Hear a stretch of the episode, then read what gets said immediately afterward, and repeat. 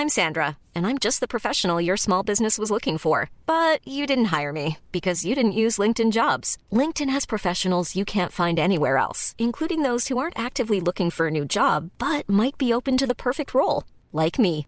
In a given month, over 70% of LinkedIn users don't visit other leading job sites. So if you're not looking on LinkedIn, you'll miss out on great candidates like Sandra. Start hiring professionals like a professional. Post your free job on linkedin.com/people today.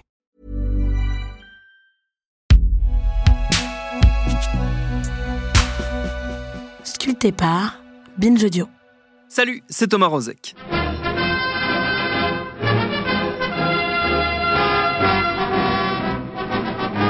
Il n'est sans doute pas mauvais d'entrer dans le drame algérien par l'Algérie elle-même. Les actualités françaises, 1er janvier 1958. Un coup d'œil sur Alger, qui n'était voici 130 ans qu'une bourgade moyenâgeuse, donne tout de suite le ton des transformations accomplies. Alger est devenue aujourd'hui une de ces grandes cités modernes où s'alignent des bâtiments dignes de n'importe quelle capitale. Tout cela est l'œuvre d'un siècle français. Près de 40 ans après la fin de la guerre entre la France et l'Algérie, France 2, 23 novembre 2000. des témoignages de personnes torturées par l'armée française et des déclarations de hauts gradés français. Cette armée dite de répression, partout où elle est, a ouvert ses ambulances et ses pharmacies à tout venant. Combien de villages et de douars épars dans les campagnes ont pu être soignés et secourus grâce au dévouement des médecins et des infirmiers militaires On était attachés, les mains derrière, et on nous basculait la tête dans la baignoire. Comme il s'est fait architecte, ingénieur, infirmier, le soldat s'est fait instituteur. Dans les écoles désertées, il a pris la place du maître victime de la persécution. Il a rouvert aux enfants les portes de l'école. Et dans ces pays où la première forme de la civilisation, l'école, était menacée de disparaître, l'école a pu se maintenir grâce à ses farouches guerriers. On avait des viols qui étaient un peu de deux natures différentes, si j'ose dire. France 2, 22 novembre 2001. Une partie des viols était une pratique de torture pure et simple, et une autre partie d'autres viols étaient plus des viols euh, de caractère plus collectif et pour euh, satisfaire les soldats qui étaient sur place.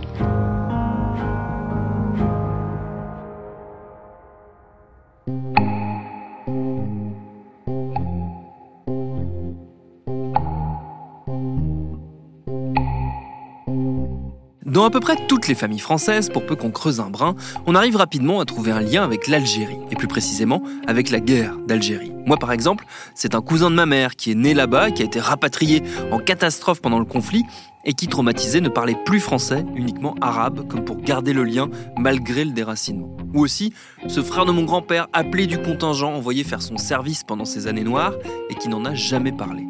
Un grand classique ce silence, cette volonté d'oublier ce qu'on a longtemps refusé d'appeler ce qu'elle était pourtant une guerre, une sale guerre. C'est à cette difficulté pour les familles d'aborder ce sujet encore souvent tabou qu'on va s'intéresser dans notre épisode du jour. Bienvenue dans Programme B.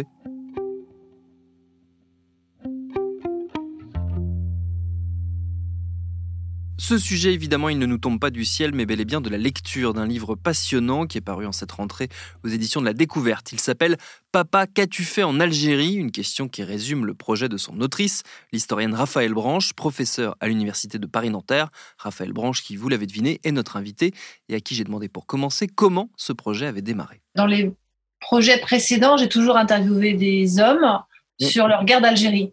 Et là, et au fur et à mesure de les rencontrer, je me rendais compte que leur famille était autour en fait et qu'il fallait peut-être pas l'oublier.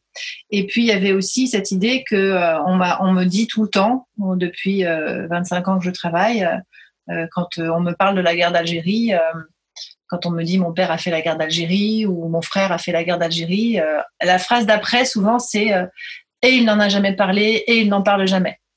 Donc cette phrase récurrente comme ça depuis si longtemps, à un moment j'ai commencé à me demander si elle pouvait pas avoir une histoire aussi et si on pouvait pas euh, creuser un petit peu. Donc voilà, c'est ça le l'envie de départ. C'est ce que vous, vous décrivez euh, avec une expression que, que moi j'aime bien, qui est l'histoire d'un silence, euh, tout simplement, que, que vous rappelez au, au début. Euh, comment est-ce qu'on le brise, ce silence, surtout quand il a tenu euh, aussi longtemps?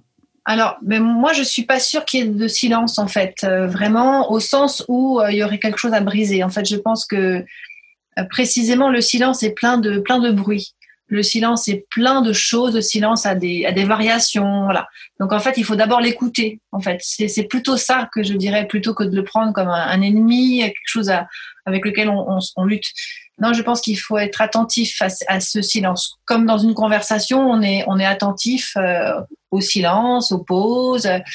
Donc c'est plutôt de cet ordre-là, moi, ce que j'avais envie de, de tester, de mettre à l'épreuve, à savoir est-ce que ce silence c'est un gros bloc uni, opaque, qui n'a pas bougé depuis euh, leur retour d'Algérie ou non? Et la, réponse est plutôt non, en fait. C'est que non. Et en fait, il a bougé. Euh, oui, il y, a des, il y a des silences, il y a plusieurs types de silences. Et, euh, et en fait, quand on regarde ce qu'ils ont dit ou ce qu'ils ont laissé paraître, on repère quand même des, des, formes de transmission et de récit. Après, pour en savoir plus que ce qu'ils disent explicitement ou que ce qu'ils ont dit. Après, il a fallu aux proches euh, euh, l'envie de questionner d'abord. Et elle n'a pas toujours là, cette envie.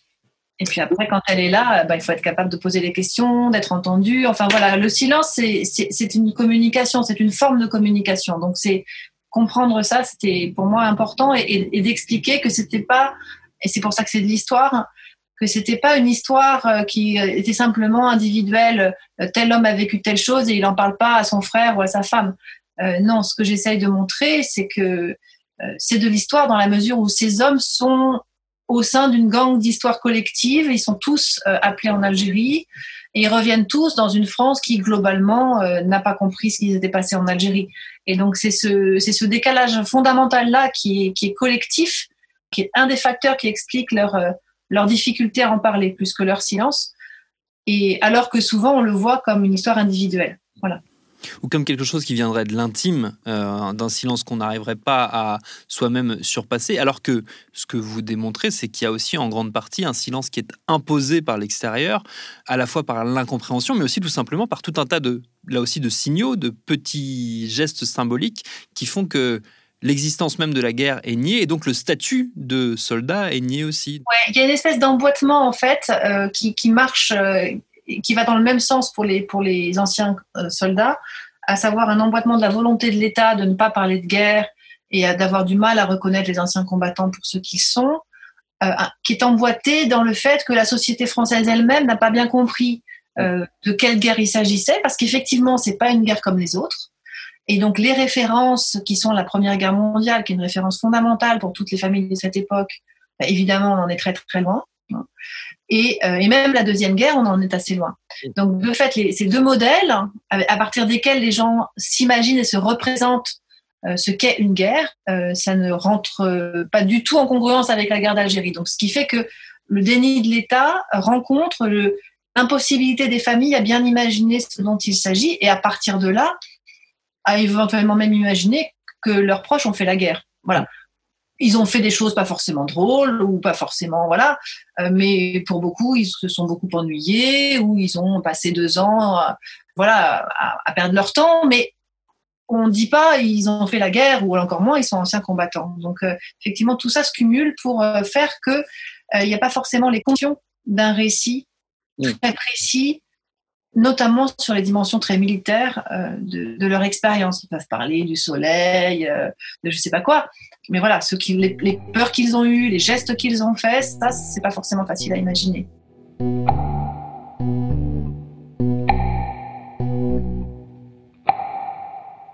Et il se rajoute à ça euh, la crainte que ce récit soit celui aussi d'exaction, vu qu'au fil du temps, on a vu apparaître des, euh, récits, pour le coup, des témoignages, des actes de torture, euh, des actes assez, euh, assez qui ont pu être commis par les, forces françaises euh, en Algérie.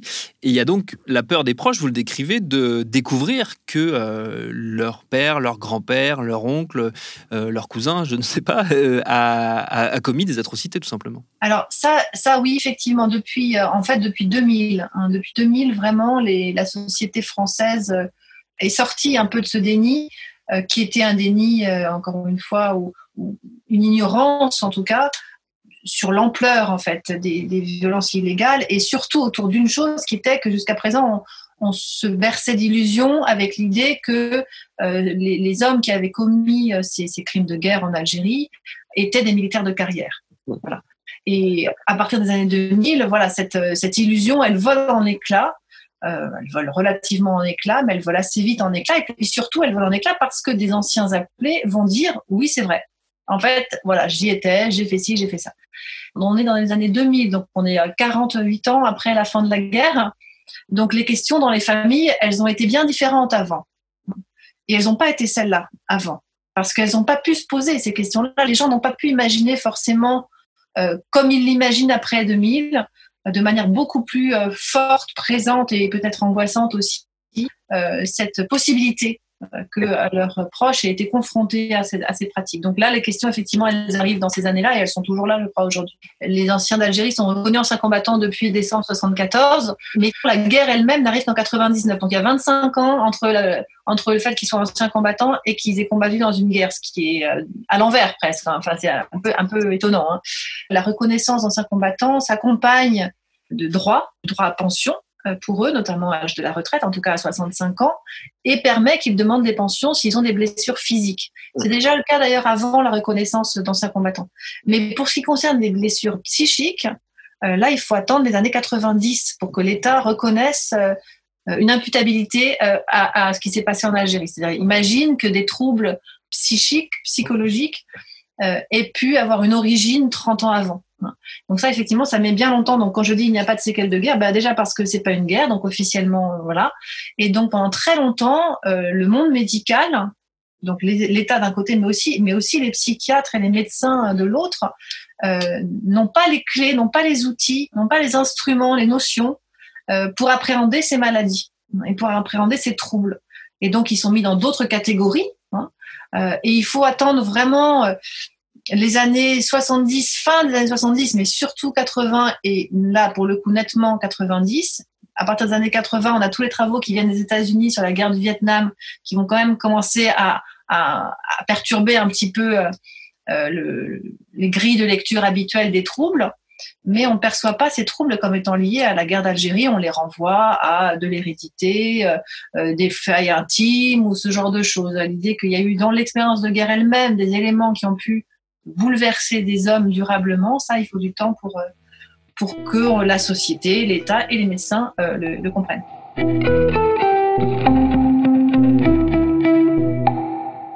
Puisqu'on parle d'hérédité, euh, vous vous intéressez beaucoup aux dynamiques familiales, justement, qui sont à l'œuvre dans ce, silence et cette transmission de la mémoire de cette guerre. C'est quoi ces, ces différents types de dynamiques de silence que vous avez observés? En fait, ce qui m'a frappé, c'est que hum, on a une vision euh, qui ne fonctionne pas, qui est que quelqu'un vit une expérience et puis qu'en fonction de cette expérience, euh, selon ce qu'elle lui fait, il va dire ou il va pas dire. C'est avec ce modèle-là qu'on analyse le silence. Donc, s'il ne parle pas, c'est qu'il y a eu un problème dans l'expérience. Euh, moi, ce qui me paraît absolument essentiel de restituer, c'est bien d'autres choses que l'expérience et la personne qui parle. C'est d'abord la personne qui reçoit, le groupe qui reçoit. Donc la famille, en l'occurrence, est-ce qu'elle est un espace où on peut parler, où on peut échanger, où on, met en commun des valeurs, etc., ou pas? Et puis, cette famille, elle n'est pas toute seule suspendue dans l'air. C'est une famille française dans les, années 60, dans les années 70, dans un certain milieu social, dans une certaine culture, etc. Mais plus largement, dans une société qui a un certain rapport à ce passé algérien qui est un passé collectif. Donc, il y a une espèce de matrioshka là qu'il fallait euh, restituer, d'emboîtement de tout ça. Ce qui me paraît la clé, c'est la relation entre l'individu qui a vécu une expérience et sa famille. C'est-à-dire que euh, si il y a, ça fonctionne mal, si on se parle pas trop, si on n'échange pas trop, si si ça passe pas par les mots euh, dans la famille, ben ça passera pas plus euh, l'expérience algérienne que le reste. Voilà. Si on n'est pas d'accord avec les orientations de ses frères et sœurs, politiquement, religieusement, en choix de vie, a priori, on leur racontera pas plus l'expérience algérienne. Voilà. Et donc, c'est pas forcément l'expérience algérienne qui explique tout. C'est la relation de l'individu à, à sa famille. Donc, il y a des silences qui peuvent s'expliquer par ne pas heurter une famille qui fonctionne déjà pas très très bien et donc on va pas en rajouter dans ce qui va pas. Il y a des silences qui s'expliquent au contraire par le fait qu'on est complètement d'accord sur tout et on n'a pas besoin de le dire. En fait, on n'a pas besoin de parler. Et l'expérience algérienne, elle conforte des choses qui ont été acquises par ailleurs et donc On n'a pas besoin de dire au-delà de un mot ou deux et l'ensemble du système de pensée, de représentation jaillit. Dans, dans, le livre, il y a une famille comme ça qui est particulièrement raciste. Euh, vraisemblablement, il n'a jamais vraiment été la peine de raconter dans le détail l'expérience algérienne, mais elle fait partie des choses que la famille sait, partage, etc. Donc c'est ça qui m'a paru vraiment au cœur euh, de compréhension des silences. A des silences qui peuvent faire famille, peuvent renforcer la famille d'une certaine manière, et puis d'autres qui au contraire sont le signe que la famille est fragile et qu'il faut, euh, si on veut, la préserver. Ça se complique par le fait que ces familles sont dans une société. Donc sur la relation à l'Algérie, ce qui m'apparaît très nettement, c'est que euh, quand, en gros, le, discours dominant socialement va dans le même sens que ce que pense la famille de la guerre, même si l'individu a vécu quelque chose qui est un peu en décalage, quelque chose va être possible, mais ça va être difficile. Il va falloir y aller doucement. Euh, alors que si euh, la société, euh, par exemple, pense que, enfin, en ce moment, on est en train de d'entendre partout que l'Algérie a été une guerre sale, que voilà, et que dans la famille, on a plutôt un discours très très héroïsant, par exemple, ou qui insiste plutôt sur d'autres aspects de la guerre, mais ça va être compliqué. Et sans doute qu'on va rester dans le silence si l'expérience, par exemple, de la plaie, c'est une expérience de crime de guerre. Les silences, c'est quelque chose de complexe et surtout qui sont pris dans le temps. C'est-à-dire que comme la représentation qu'une société, une représentation dominante d'une société, elle évolue, la société française a très clairement changé sur la guerre d'Algérie. Dans les années 50, euh, les hommes partent faire leur service militaire et c'est tout. Dans les années 60, euh, bon, bah, ils ont fait une mauvaise guerre. De toute façon, euh, le sens de l'histoire n'était pas dans le bon, était pas dans leur sens. Donc, vivement qu'on oublie et qu'on pense à autre chose. Dans les années 70, on en parle beaucoup moins. Dans les années 80, on en parle toujours très peu. Et dans les années 90, on commence à en reparler sur une thématique davantage euh, de non-reconnaissance de l'État, de soldats victimes, etc. Donc c'est le, discours social dominant, les perceptions, elles ont vraiment beaucoup évolué. Et à partir de là, on comprend que les, les paroles ne sont pas toujours euh, les mêmes et pas toujours possible de la même manière. Vous le rappelez, c'est les appelés de cette époque, c'est la génération qui est née entre 1930 et 1942, donc c'est des gens qui sont assez âgés aujourd'hui, qui potentiellement peuvent donc euh, commencer à disparaître, voire ont disparu pour une bonne partie d'entre eux. Euh, est-ce qu'il y avait aussi cette idée de, récolter, de recueillir des témoignages de première main avant qu'on en soit réduit à des suppositions? Alors oui, pour moi c'est fondamental. Merci de me poser la question. C'est fondamental dans le travail de, de l'historienne du contemporain. Voilà, je pense que euh, c'est difficile d'imaginer faire un certain type d'histoire sans d'interroger les gens qui l'ont vécu, d'une part. Euh, d'autre part, pour ce type de projet que j'avais, sans eux, euh, il n'est pas faisable, en fait. Sans leur témoignage, il n'est pas faisable, ce projet. Donc, c'était. Voilà, c'était pas. Euh, et je ferais autrement s'ils n'étaient pas là. Non, en fait, je, ne ferais pas. Je, pense qu'on ne peut pas faire. On ne peut pas faire si on ne va pas les interroger. Donc, il y avait. il y avait une nécessité. Et puis, je trouve que ces paroles, recueillir ces paroles, moi, j'y suis extrêmement attachée. Euh, dès que je, enfin, je fais des entretiens, je les enregistre, je les dépose en archive. Pour moi, c'est vraiment essentiel de recueillir ces, ces paroles. Et là, j'ai voulu élargir aux familles et y compris et avoir des paroles qui dépassent l'expérience algérienne, ce que j'avais fait toujours jusqu'à présent en travaillant sur les prisonniers du FLN ou sur euh, Muscat de Palestro, etc. C'est toujours sur la guerre.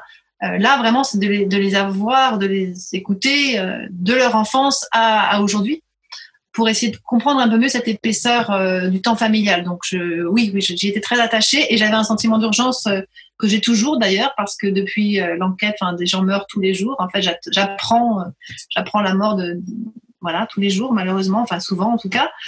Donc oui, oui, c'est très, c'est très précieux. Après, j'ai aussi travaillé dans, dans, le livre sur la question des récits ou plutôt des imaginaires familiaux après la mort, hein, après la mort des appelés. Et ça, c'est une dimension qu'on pourra toujours travailler pour l'instant. C'est-à-dire que d'une certaine manière, quand les, quand les anciens appelés sont morts, quand les frères, quand les pères, quand les, époux sont morts, il y a quelque chose qui s'arrête, bien sûr, il y a un récit impossible, il y a, mais il y a des formes d'autorisation que les gens se donnent aussi. C'est-à-dire que des questions qu'ils n'avaient pas osé euh, se poser, euh, ben, ils se les posent. Euh, sans risque d'une certaine manière d'avoir à se confronter au regard de, de, de l'homme qu'ils aimaient ou, dont ils avaient besoin d'être aimés. Et, euh, et donc, il y, y a des choses qui sont aussi davantage possibles. Donc, c'est euh, la mort n'arrête pas tout, bien sûr, dans, dans cette histoire, mais c'est vrai que voilà, les avoir euh, et écrire pour eux, c'était aussi mon, mon, projet, écrire pour, pour ces familles et notamment pour ces hommes-là, c'était voilà, j'étais contente qu'ils sortent aussi à ce moment-là et pas dans dix ans pour cette raison. Et le livre de notre invité, Papa qu'as-tu fait en Algérie, il est sorti, on l'a dit, aux éditions de la Découverte. Merci à Raphaël Branche pour ses réponses. Programme B, c'est un podcast de Binge Audio préparé par Lauren Bess, réalisé par Mathieu Thévenon. Abonnez-vous sur votre appli de podcast préféré pour ne manquer aucun de nos épisodes. Facebook, Twitter si vous voulez nous parler. Et à demain pour un nouvel épisode.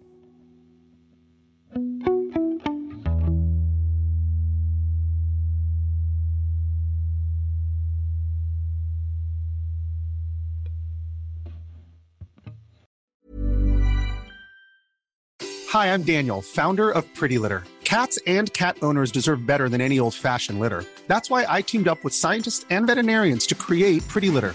Its innovative crystal formula has superior odor control and weighs up to 80% less than clay litter. Pretty Litter even monitors health by changing colors to help detect early signs of potential illness. It's the world's smartest kitty litter. Go to prettylitter.com and use code ACAST for 20% off your first order and a free cat toy. Terms and conditions apply. See site for details.